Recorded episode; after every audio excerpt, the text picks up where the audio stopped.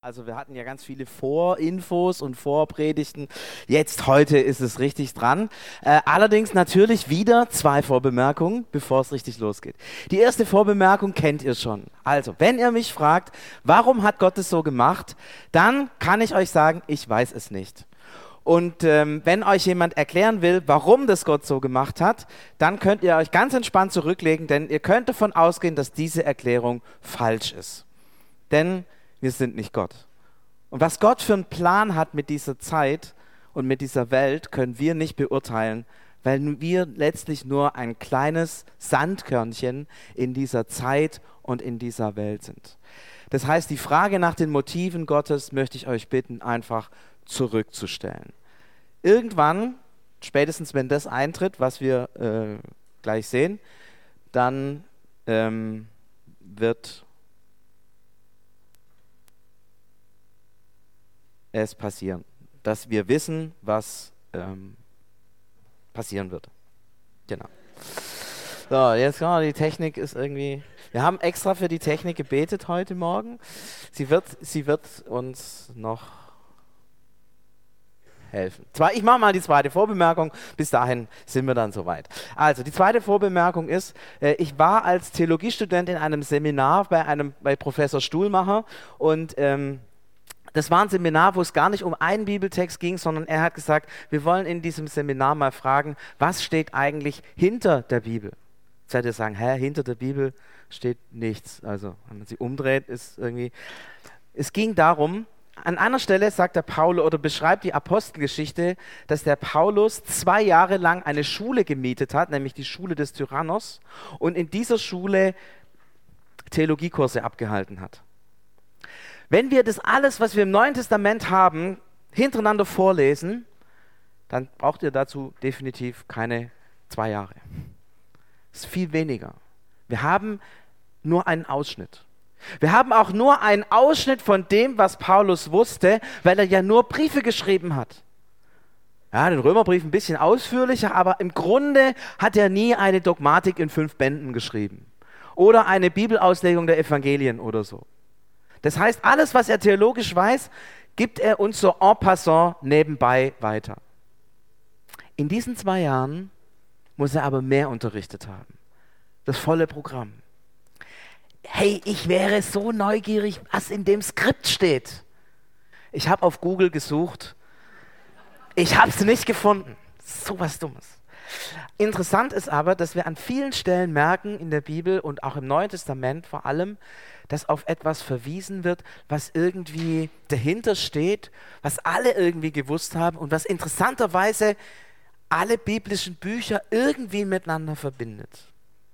Und das, was ich euch heute sage, ist eine Entdeckung äh, dieses Seminars, dass es in der Frage der Wiederkunft tatsächlich so eine biblische Linie gibt. Ende der Vorbemerkung, es geht los.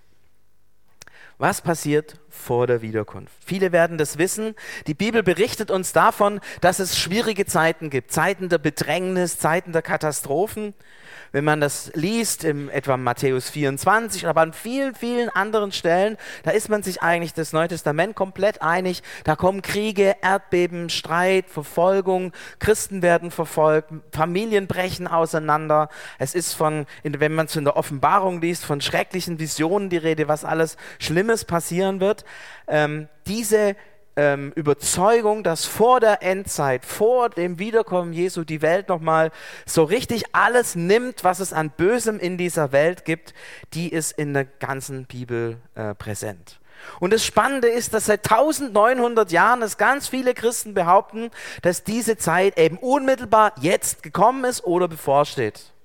Das ist interessant, das kann man von Anfang an durch die ganze Kirchengeschichte hindurch, gibt es Leute, die sagen, ich weiß es, es sind die Zeichen der Zeit da, jetzt geht's los. Und jeder weiß, jetzt ist was Neues dazugekommen, die Alten haben sich geirrt, weil jetzt was komplett Neues passiert und deswegen wird jetzt endlich Jesus wiederkommen. Alle Jahre wieder. Diese Botschaft ist so ein bisschen wie Weihnachten.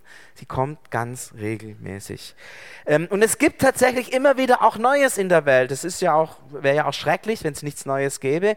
Jetzt zum Beispiel diese ganze Digitalisierungswelle, die uns jetzt gerade so überflutet und mit der wir alle irgendwie freudmäßig oder leidmäßig zu ringen und zu kämpfen haben, die macht natürlich wieder vieles auf und sagen, ja genau, das steht da in der Offenbarung und das ist doch genau das, was da äh, geschrieben wurde. Wenn ihr diesen Eindruck habt, seid ganz gechillt. Genau den Eindruck hatten man auch am Anfang der napoleonischen Kriege, äh, dass sozusagen unmittelbar Jesus wiederkommt und äh, wir sind immer noch da. Also ein bisschen gechillt. Ich für mich halte es hier mit einer nüchternen Gelassenheit.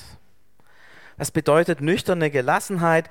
Nüchtern heißt, wir leben ja so ein bisschen in der Ideologie, dass alles immer besser werden muss, dass alles immer, immer, immer nach vorne gehen muss. Aber die Nüchternheit der Bibel sagt, Freunde, es gibt auch Zeiten, in denen es nicht besser wird. Und wer mal so einen kleinen Blick in die Kirchengeschichte wirft, der stellt fest, ja, es gab immer Zeiten, wo es nicht besser geworden ist.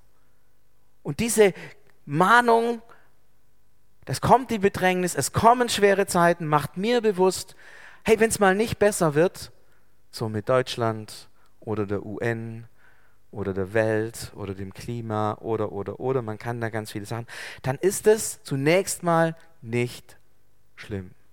Also es ist schon schlimm, aber es ist nicht so, dass ich da jetzt irgendwie total aus dem, aus dem Rahmen fallen muss, sondern das ist normal in unserer Zeit, in der Zeit dazwischen. Nüchternheit. Es muss nicht besser werden. Gott gibt auch, warum auch immer, Zeiten, in denen es rückwärts geht. Aber in all diesen Sorgen und, und Fragen und Nöten und Ängsten, die wir da haben, die total berechtigt sind, dürfen wir immer noch wissen, Jesus ist da. Ich bin bei euch alle Tage, egal was geschieht. Und das macht mich eigentlich froh, denn wenn Jesus da ist, dann ist einer da, der es in Kontrolle hat. Da ist einer da, der mich liebt. Da ist einer da, der mich kennt.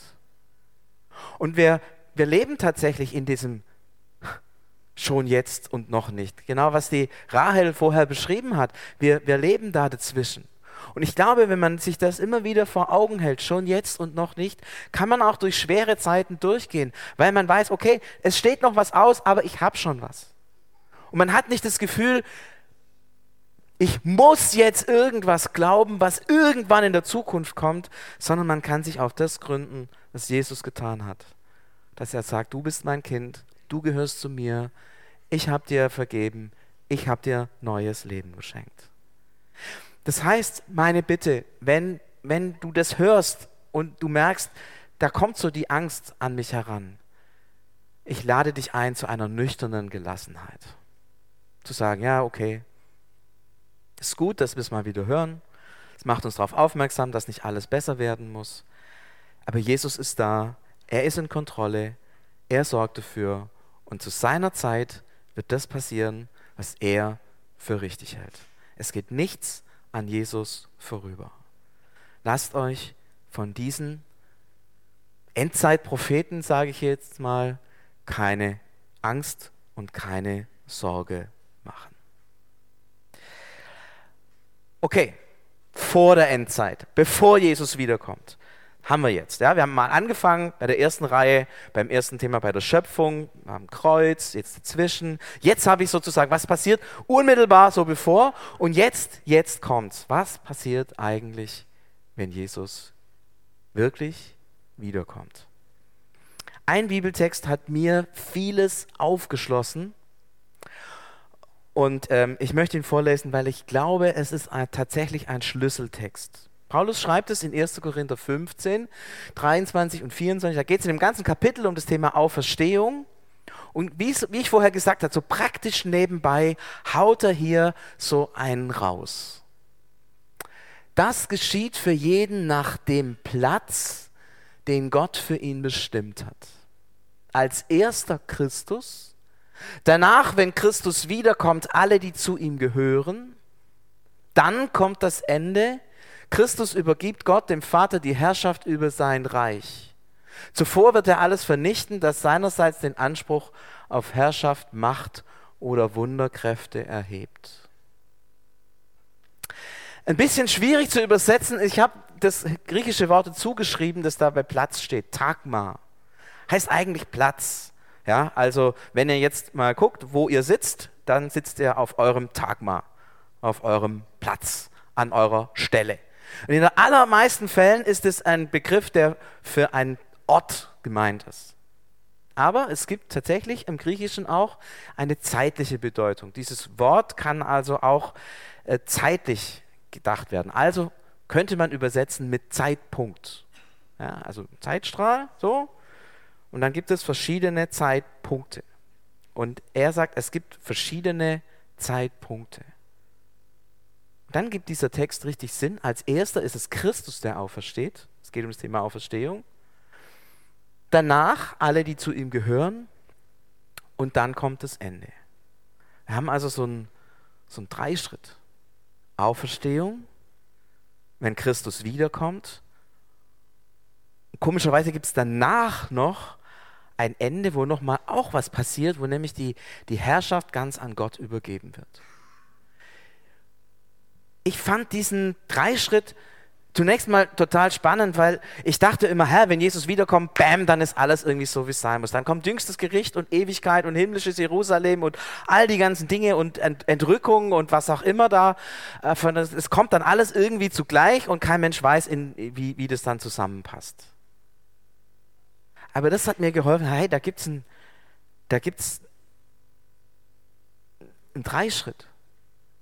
Auferstehung Jesu ist durch. Wenn Jesus wiederkommt, dann werden alle auferstehen, die zu ihm gehören. Okay, was bedeutet das? Und danach kommt noch mal etwas. Damals in diesem neutestamentlichen Seminar war mir, war mir, habe ich gedacht, hä, das, das habe ich irgendwie noch nie gehört. Und äh, kann das eigentlich sein? Und ich habe mich so gefreut, dass wir damals einen Professor hatten, der gesagt hat, so, jetzt lasst uns mal das Ganze nüchtern betrachten. Wir stellen also fest, dass es in der Frage der Endzeit zwei Schritte gibt. Ja, der erste Schritt, Jesu Auferstehung, ist ja schon, ist ja schon durch. So, also, wir reden über zwei Schritte in der Zukunft. Übernahme der Herrschaft bei der Ankunft und Auferstehung der Christen Ende der Welt, Vernichtung der feindlichen Mächte. 1. Korinther 15, das ist die Überzeugung des Paulus. Ein paar andere Dinge habe ich aus anderen Paulusbriefen da nochmal dazugestellt. Interessanterweise hat der Professor dann gesagt, habt ihr schon mal das Matthäusevangelium gelesen? Alle sofort klar. Und da gibt es die Endzeitrede. Manche, die die ökumenische Bibellese jetzt haben, sind da gerade mittendrin in dieser Endzeitrede Jesu Matthäus 24, 25. Kirchengeschichtlich an zwei Kapitel, die von höchster Brisanz sind, die immer, wenn es ums Thema Endzeit geht, ganz vorne stehen. Und da denkt man dann immer, ja, Jesus kommt wieder und dann kommt er zum Gericht. Das ist ganz spannend, dass es tatsächlich, als Jesus wiederkommt, drei Gleichnisse über die Wiederkunft gibt. Das einmal, äh, ich, ich gehe nachher auf die Gleichnisse ein, drei Gleichnisse, wo es um die Wiederkunft geht. Und dann kommt, sind die drei Gleichnisse durch und dann kommt nochmal ein Gleichnis über das jüngste Gericht. Und da dachte ich, hä? Komisch. Genau der gleiche Rhythmus. Drei Gleichnisse über die Wiederkunft. Und dann denkt man eigentlich, alles ist ja durch. Ja, also wenn Jesus wiederkommt und du, du, ist alles erledigt. Und dann kommt danach nochmal eine Geschichte über das jüngste Gericht und da geht es zur Rechten und zur Linken. Er kennt die Geschichte, Gericht nach den Werken. Und offensichtlich scheint dieses jüngste Gericht was anderes zu sein als das, was vorher in diesen drei Gleichnissen berichtet wird. Weil da ist nicht von einem jüngsten Gericht für alle Menschen nach den Werken die Rede. Und dann denkt man sich, wow, im Grunde ist es das gleiche, was Paulus sagt nur mit komplett anderen Worten. Paulus erklärt es irgendwie logisch, macht so eine Abfolge, erstens, zweitens, drittens. Im Matthäusevangelium sind da einfach ein paar Gleichnisse hintereinander erzählt, aber im Grunde ist es dasselbe. Nur eben total verschieden. Könnte es nicht sein, dass der Paulus diese Gleichnisse kannte?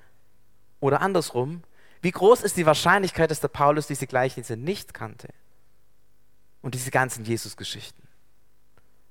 Vielleicht müssen wir das eigentlich wie so eine Folie sehen und die Hilfe, die wir hatten, dass Paulus mal so erstens, zweitens, drittens schreibt bei dem Thema Auferstehung, hilft uns diese Folie mal auf diese anderen Geschichten zu legen und auf einmal geben die Sinn. Nicht zufällig, sondern weil der Paulus diese Geschichten natürlich kannte. Und das ganz Spannende ist, wenn ich die Offenbarung nehme, das ist jetzt Johannes, also wieder was ganz anderes, wieder ein ganz anderer Text, wieder ganz andere Bilder. Ja, Paulus nüchtern, rational, griechisch gebildet, mit dem kennen wir gut, der ist irgendwie ein bisschen deutsch. Ähm, Matthäus ist eher so ein bisschen afrikanisch geprägt, Geschichten erzählen. Und dann kommt die Offenbarung, ja, was das ist, das weiß irgendwie keiner. Äh, das ist ziemlich spooky, sage ich jetzt mal. Und mittendrin in diesem ganz schwierigen Buch mit vielen Visionen finden wir diesen selben Rhythmus. Jesus kommt als siegreicher Held und richtet sein Friedensreich auf. Und dann ist scheinbar alles gut und alle denken so, jetzt ist es vorbei. Und danach kommt erst das jüngste Gericht und die Neuschöpfung der Welt und das himmlische Jerusalem. Könnt ihr nachlesen, 19, 20, die Kapitel in der Offenbarung. Ganz spannend. Man denkt sich, es ist alles vorbei und dann kommt noch was. Wie bei Matthäus. Man denkt sich, es ist alles vorbei und dann kommt noch was. Ich habe jetzt in der, in der Bibellese was ganz Spannendes festgestellt. Vor kurzem war Tobias dran. Ich weiß nicht, wer es gelesen hat. Wer hat einen Tobias gelesen in der Bibellese? Sehr überzeugend, ja, sehr überzeugend. Ja. Also macht es mal. Vor allem das, letzte, das vorletzte Kapitel, äh, Tobias 13. Es ist also ein apokryphes Buch. Es ist deutlich vor Jesus geschrieben. Es ist, es ist ein jüdisches Buch. Ähm, bei den Apokryphen sagt der Luther, naja, naja, naja, aber ganz nützlich zu lesen. Jo, nützlich zu lesen. Denn, komisch, wir finden hier genau dasselbe. Er redet davon, dass der Tempel wiederhergestellt wird, dass die Völker zum Zion kommen, ein Friedensreich aufgerichtet wird und dann bricht das irgendwie ab und dann schreibt er von dem himmlischen Jerusalem. Von dem Jerusalem, dessen Mauern aus Edelsteinen errichtet werden. Und das sprengt dann tatsächlich die, die, die Vorstellung des echten bestehenden Tempels. Wir haben am Anfang also eine Geschichte von einem echten bestehenden Tempel, wo ganz viel Erneuerung passiert und dann Break, und dann kommt dieses himmlische Jerusalem. Es wäre spannend, mal die ganzen Prophetien der, der alttestamentlichen Propheten unter diesem Raster zu sehen. Und ich glaube, man würde da richtig viel entdecken. Ich habe nur mal diese vier nebeneinander gestellt. Man kann da noch mehr machen. Erster und zweiter Petrusbrief und so weiter. Da kann man noch mehr machen. Man stellt fest, es gibt immer diesen Rhythmus. Jesus steht auf von den Toten. Es gibt eine Auferstehung der Toten für die Christen, für die, die zu ihm gehören und dass das Reich Gottes wieder aufgerichtet wird. Und dann kommt das Ende. Also nochmal, Jesus kommt auf die Erde, die lebenden Christen versammeln sich um ihn. Ähm, für viele ist das Bild der Entrückung noch so, so steht euch ganz vor Augen. Ich fand es super, ich habe vor kurzem ein Buch gelesen, der gesagt, genau, wenn Jesus kommt in den Wolken, so wird es beim Matthäus Evangelium, im Markus Evangelium und in der Offenbarung beschrieben. Auch wieder spannend, ja, zwei Bücher, die aus unserer Sicht zunächst mal gar nichts miteinander zu tun haben. Jesus kommt in den Wolken und ähm, wenn Jesus in den Wolken kommt und die Christen gehen zu ihm, äh, dann müssen wir hoch. Und er sagt, genau das ist Entrückung. Wir gehen dem Messias entgegen. Deswegen übrigens bei den alten Korntalern sind alle Gräber nach Osten ausgerichtet. Jesus kommt mit der aufgehenden Sonne, so ist die Überzeugung von Osten her. Und dann sieht man ihn gleich und kann dann gleich ihm entgegengehen. Oder ja, wie auch immer Auferstandene äh, dann gehen oder schweben oder keine Ahnung. Ähm, ja, Totenchristen werden auferstehen. Jesus richtet das Friedensreich auf und die Christen herrschen mit ihm. Es kommt immer wieder in der Bibel, wir werden mit Christus herrschen. und die alte Welt wird wiederhergestellt. Da ist noch nichts von Neuschöpfung die Rede. Da ist davon die Rede, dass das, was in dieser Welt Gott gemacht hat, dass das wieder her hervortritt. Das Reich Gottes sichtbar wird. Und dann kommt dieser zweite Schritt. In der Offenbarung steht dann, dass es nach tausend Jahren kommt. Das ist immer so mit den Jahren. Ja, also wenn Gott zeitlos ist, nehmt es mit den Jahreszahlen nicht so ernst. Äh, tausend meint immer viele, so ziemlich viele, aber eben nie genau wie viele. Sonst würde da irgendwie genau eine Zahl stehen. Jesus wird dann zu Gericht. Das kommt die Auferstehung aller und das jüngste Gericht, wo jeder Mensch nach seinen Werken gerichtet wird.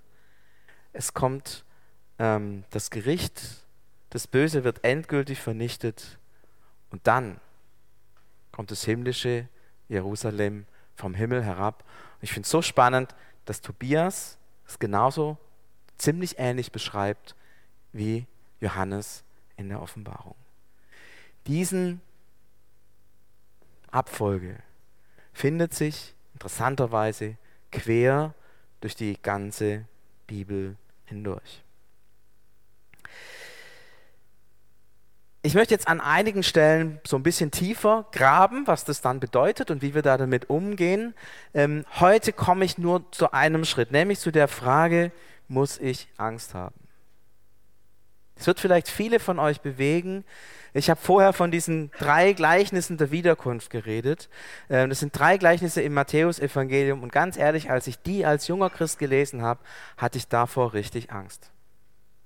Weil ich dachte mir, wow, was passiert, wenn ich hier irgendwie einen auf die Mütze kriege. Wenn ich hier, wenn Jesus wiederkommt und er findet mich so, wie ich nicht sein soll. Lass uns mal diese drei Gleichnisse genauer anschauen. So ein bisschen Hausaufgabe vielleicht im Laufe der Woche, die mal zu lesen. Das erste ist das Gleichnis von dem zuverlässigen, soll er sein, nicht zuverlässigen ist er. Diener. Es geht in dem Gleichnis um Männer, kommt keine einzige Frau in der Geschichte vor. Es geht darum, dass der äh, Diener kriegt eine Aufgabe, verwaltet den Haushalt und der, der säuft und macht Mist und lässt die anderen Diener, die da unter ihm untergeben sind, verhungern. Und wenn dann der Chef wiederkommt, so, dann gibt es Ärger. Dann sagt er, du, du, du, war nicht so gewettet. Ich habe das anvertraut und du hast versemmelt. Und dann heißt es, dass dieser ungerechte, untreue Diener ähm, äh, zum Heulen und Zähneklappern geworfen wird, also irgendwie sowas wie Hölle oder so. Und das, äh, hier, da wird es dann eng, da macht es dann Angst. Ähm, und dass er zur Verantwortung gezogen wird zu seinen Taten. Und das Entscheidende ist, der entscheidende Kritikpunkt ist der Umgang mit den anderen. Mit den, mit den anderen, die ihm anvertraut sind. Das zweite Gleichnis schließt unmittelbar darauf an, es ist das Gleichnis von den zehn Jungfrauen. Überraschenderweise ist es das Gleichnis, in dem nur Frauen vorkommen, außer dem Bräutigam, aber der zählt nicht, weil das ist im Bild Jesus selber. Es geht nicht um Gerichtssituation, sondern um Hochzeit, der Bräutigam kommt. Aber als die Jungfrauen dann irgendwie das Ganze verpennt haben, das heißt, eigentlich ist es nicht schlimm, dass die Jungfrauen pennen. Das ist ganz interessant, ja. Die dürfen schlafen. Das Einzige, was das Problem ist, dass sie nicht genug Öl dabei haben. Und dann gibt es die einen, die haben genug Öl, die gehen dann zum Bräutigam und feiern mit und die anderen müssen erstmal Öl kaufen. Damals schon, ist interessant, gell? Die Welt ist klein, ja? Damals schon muss es 24-7 Läden gegeben haben in Jerusalem. Ähm, und haben dann also Öl gekauft und dann kamen sie und dann sagt der Bräutigam, geschlossene Gesellschaft, zu spät, ich kenne euch nicht. Also auch wieder so ein, so ein Draußen-Moment, so ein heftig hart. Und es geht hier um Beziehung. Warum? Jetzt stellt euch vor, ihr seid, es ist eine Hochzeit, eure beste Freundin, eure beste, ich, ich rede mal zu den Frauen, eure beste Freundin heiratet. Wer war da schon mal Trauzeugin? Wer war da schon mal Trauzeugin? Wer die beste Freundin geheiratet hat, ja? Okay, okay. Habt ihr euch, die gleichen, die ich jetzt angesprochen habe, einfach nur eine Frage, habt ihr euch intensiv damit befasst, was ihr an diesem Tag anziehen werdet. Hand hoch.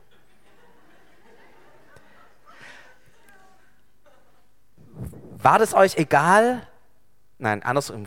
Ich glaube, es war euch ziemlich wichtig, enorm pünktlich zu kommen, oder? Ja, mal Hand hoch. Wem war das wichtig, enorm pünktlich zu kommen? Ja. Frage, warum war dir das so wichtig?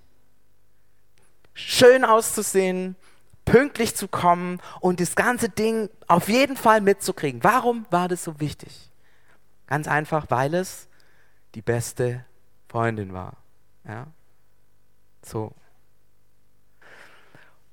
Und wenn du jetzt gesagt hättest, ist es mir egal, ob das Kleid mir passt oder nicht, dann würde ich mal sagen, das sagt nicht was aus über deine modischen Vorlieben, sondern es sagt was aus über die Beziehung zu deiner besten Freundin. Deswegen habe ich hier geschrieben, es geht um Beziehung. Denen war das offensichtlich nicht wichtig. Offensichtlich nicht wichtig. Und dann stimmt was in der Beziehung nicht. Ganz tief stimmt da was nicht. Ich stelle das letzte Gleichnis dazu und dann gehen wir noch ein bisschen tiefer. Das zeigt übrigens, dass die zusammen, jetzt geht es wieder um Männer, gell? also wieder um anvertraute Pfunde. Es geht diesmal um Talente und Gaben, um Geld. Könnt ihr vielleicht übertragen auf Gaben, Fähigkeiten. Tolle, tolle, schönes Neue Testament, gell? Da heißt das Geld dann eben Talente, ja, und jeder denkt an Talente, obwohl es eigentlich eine Geldsumme ist, aber die Übertragung funktioniert trotzdem. Männer, es geht wieder um Gericht, ja, der, der Herr verteilt äh, Geld und sagt, mach mal was damit und ich komme dann mal wieder. Und wenn er zurückkommt, dann gibt es da ganz unterschiedliche Gewinnspannen. Aber einer hat es vergraben und hat nichts gemacht. Und sagt, du bist ein harter Mann und ich hab's, ich hab's äh, vergraben, dass im Jahr nichts passiert, weil ich wusste, wenn, wenn du wiederkommst, dann. Und in dem Gleichnis wird der rausgeschickt, Heulen und Zähneklappern, kommt da wieder, Zitat, Heulen und Zähneklappern. Es geht um die Verantwortung und es geht hier um den Umgang mit meinen Gaben in diesem Gleichnis. Und diese drei Gleichnisse stehen so unmittelbar nebeneinander. Und wenn man sie so, wie ich das jetzt mal so ein bisschen tricky zusammengestellt hat, stellt man fest, oh wow, die haben alle den gleichen Rhythmus. Es geht mit Männern, Frauen und Männern. Es sind Stichworte, identisch in den beiden Gleichnissen rechts und links. Und es geht um drei verschiedene Dimensionen des Lebens. Es geht um den Umgang mit Menschen, der Diener, der verantwortlich ist für die anderen. Es geht um die Beziehung zu Gott, wie wichtig ist mir der Bräutigam. Und es geht um den Umgang mit meinen Gaben.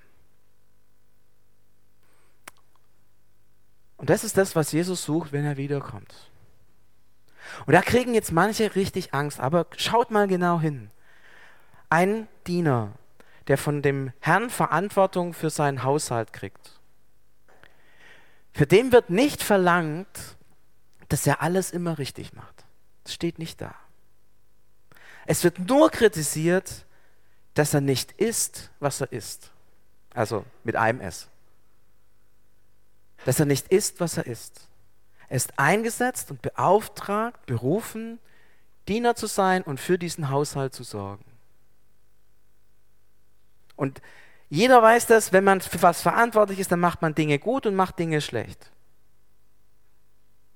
Aber man, man steht dran und sagt, ich mache es nach bestem Gewissen. Aber der, der hier kritisiert wird, der ist nicht, was er ist. Der ist kein zuverlässiger Diener. Er säuft und schlägt die anderen. Das heißt, er fällt eigentlich aus dem, was er eigentlich ist, komplett ins Gegenteil. Wenn man mal auf dieser Spur ist, dann sieht man das bei den Jungfrauen. Ihr habt es vorher gesagt, selber auch, auch, auch ein Stück weit gespürt. Ja, die Jungfrau, die, die liebt ihre, die, die, die Trauzeuge, die liebt ihre beste Freundin und so auch in diesem Gleichnis. Die, die, die Jungfrauen, die Brautjungfrauen, die, die, die, die lieben die Braut und die freuen sich auf den Bräutigam. Und, aber wenn sie, wenn sie sich nicht auf den Bräutigam freuen und die Braut eigentlich nicht wirklich lieben, ganz ehrlich, dann sind es auch nicht wirklich Brautjungfern. Oder? Dann sind es irgendwelche anderen. Aber sie sind nicht, was sie wirklich sind. Weil wenn sie wären, was sie sind, hätten sie genug Öl dabei, weil es ihnen wichtig ist. Und auch bei den anvertrauten Pfunden. Es ist vollkommen normal. Jeder macht, die einen haben viel, die anderen haben wenig. Es kommt nicht drauf an. Aber der eine, der vergräbt, der sagt, du bist ein harter Mann und deswegen. Merkt ihr, das stimmt was an der grundsätzlichen Beziehung nicht. Er nimmt die Rolle nicht an. Er nimmt das, was ihm anvertraut ist, eigentlich nicht an. Er ist eigentlich kein Diener in dem Fall. Und das finde ich richtig spannend, denn es geht in dieser Geschichte nicht darum, dass wir perfekt sind, dass wir keine Fehler machen, sondern es geht einfach, dass du bist, was du bist. Dass du ein Kind Gottes bist. Dass Jesus dir sagt, schau nach deinen Nachbarn, schau nach deiner Familie, hab die Leute lieb. Du bist mein Diener, du gehörst zu mir. Ich habe dich an diesen Platz gestellt. Und es geht hier nicht darum, perfekt zu sein. Hammer, oder? Die Jungfrauen dürfen schlafen. Du darfst auch mal schlafen. Du darfst auch mal als echt verpennen. Das ist nicht schlimm. Wenn du das bist, was du bist und sich das in deinem Alltag immer wieder mal niederschlägt. Er will, dass wir sind, was wir sind. Und eigentlich geht es Jesus nicht darum, dass irgendwas Perfektes hier aufgezogen wird, sondern er möchte einfach, dass wir Christen sind. Ganz normale Christen sind. Und dann werdet ihr sagen, ja, aber er weiß doch alles, was ich falsch gemacht hat, yo. Aber wisst ihr was? Das weiß er schon lang. Das weiß er schon seit dem Felsen von Golgatha, denn da hat er dir alle deine Schuld vergeben. Merkst du? Schon jetzt und noch nicht. Hey, das entlastet. Du brauchst keine Angst haben. Jesus will von dir nicht mehr, als dass du einfach mit ihm lebst. Er will dich nicht perfekt haben, also er hätte das vielleicht gerne schon, aber er weiß, ja, funktioniert nicht. Du darfst auch mal schlafen. Sei einfach Christ.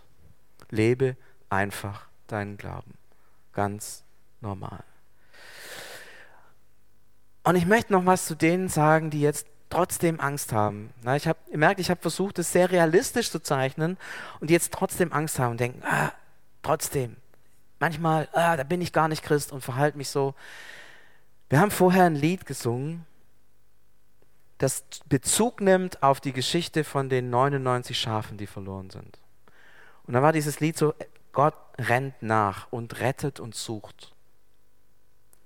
Und Jesus ist für dich gestorben. Kannst du dir vorstellen, dass wenn Jesus wiederkommt und er dich als sein geliebtes Kind in die Arme schließen kann, glaubst du, dass sein größtes Interesse daran ist, dich jetzt in die Pfanne zu hauen? Nach so langer Zeit? Nach so vielem, was wir miteinander durchgemacht haben? Nach so viel Glauben und Leiden und Ringen und Vergebung und all dem, nach all dem. Ich kann euch sagen, wenn meine Kinder lange weg waren und sie kommen nach Hause. Und manchmal haben wir so ein Gottesbild, das uns irgendwie glaubhaft macht, dass dieser Gott, wenn er kommt, dir nur auf die Finger schlagen will und die Liste rauszieht mit dem, was die anderen gepetzt haben, was du alles daneben gemacht hast. Und wenn das in dir klingelt, dann möchte ich dich bitten, tritt mal einen Schritt zurück und sag, hey, Jesus, wenn du wiederkommst, kommst du zu mir, um mich zu lieben, um mich zu retten, um mich in deine Arme zu schließen. Und du kommst nicht, um mir auf die Finger zu hauen und mich in die, die, in die Pfanne zu hauen. Das hätte er schon längst tun können. Da hat er Zeit gehabt, genug. Jesus kommt wieder. Und er schaut, klar, das haben wir gemacht. Aber er erwartet von uns, dass wir einfach unseren Glauben leben. Und dann gehören wir zu ihm. Dann sind wir bei ihm. leider wäre es jetzt spannend weiterzugehen, gell? mehr zu gehören. nächsten Sonntag, Cliffhanger, ähm, geht es nochmal um das Thema, worauf wir uns freuen können, wenn Jesus wiederkommt. Dann ist nämlich nur nicht das, und ich habe das jetzt in den Vordergrund gestellt, dieses bisschen Angstmachende und wollte uns das vom Herzen reden, weil, weil manche das unmittelbar immer damit verbinden. Und ich wollte niemand in Angst jetzt sozusagen die nächste Woche leben lassen. Aber es gibt auch noch mal richtig coole Sachen, richtig Sachen, auf die wir uns freuen können. Ähm, und mit Freude zu vertrösten, ja, freut euch, nächsten Sonntag geht's fröhlich weiter, ist einfacher wie, äh, jetzt guck mal, ob du dabei bist oder nicht. So, ja, also das wollte ich auf keinen Fall. Deswegen die fröhlichen, tollen Perspektiven schieben wir mal so den nächsten Sonntag. Da geht es um das Reich Gottes tritt hervor. Da ist die Rede von Auferstehung und Wiederherstellung der Welt. Da so ein bisschen nachzudenken, was ist eigentlich Auferstehung? Und wenn jemand sagt, hey, die Mama ist im Himmel, was heißt das eigentlich? Und gibt es das überhaupt, den Himmel? Also jetzt, meine ich? Hm? Und dann, klar, wir müssen gucken, jüngstes Gericht ist jetzt nicht nur happy, aber da kann man auch ganz, ganz fröhlich sein, weil schon jetzt noch nicht, ja, eigentlich schon, ja, also wir sind da schon ganz gut dabei. Und einen kleinen Blick, soweit man das tun kann, würde ich mit euch noch wagen in das himmlische Jerusalem hinein. Das wäre sozusagen für nächstes Mal. Ähm, aber freut euch drauf. Ich freue mich äh, auf diese Predigt, äh, denn, denn sie, sie schaut auf das, was Gott hervorbringen wird in dieser Welt. Ich würde gerne beten. Jesus, du kommst wieder. Du kommst wieder, trittst in diese Welt ein. Und das ist zunächst mal einfach gut, weil dann der ganze Mist, den wir in den Zeitungen lesen, ein Ende hat. Weil dann all das Böse sein Ende hat weil dann alle Lüge, aller Hass, alles Zerstörerische, aller Krieg, alle Umweltverschmutzung, alles, was mit Tod und Leid zu tun hat, ein Ende hat. Und diese Welt wieder hervortritt, zu der du einmal gesagt hast, sehr gut.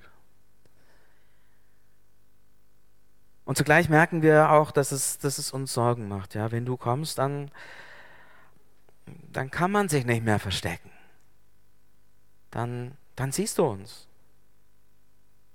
Und manchmal geht es uns da vielleicht wie Adam und Eva, die sich gerne versteckt hätten irgendwo im Garten.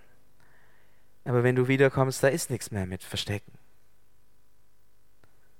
Und du weißt um die, die sich da richtige Sorgen machen, vielleicht auch Angst haben. Und ich möchte dich jetzt ganz besonders bitten, Jesus, dass du zu denen redest und dass du ihnen sagst, dass du nicht kommst, um sie in die Pfanne zu hauen, sondern dass du kommst, um ihnen zu zeigen, wie du bist. Dass du kommst, um ihnen zu zeigen, wie schön es ist, einen großen Bruder zu haben.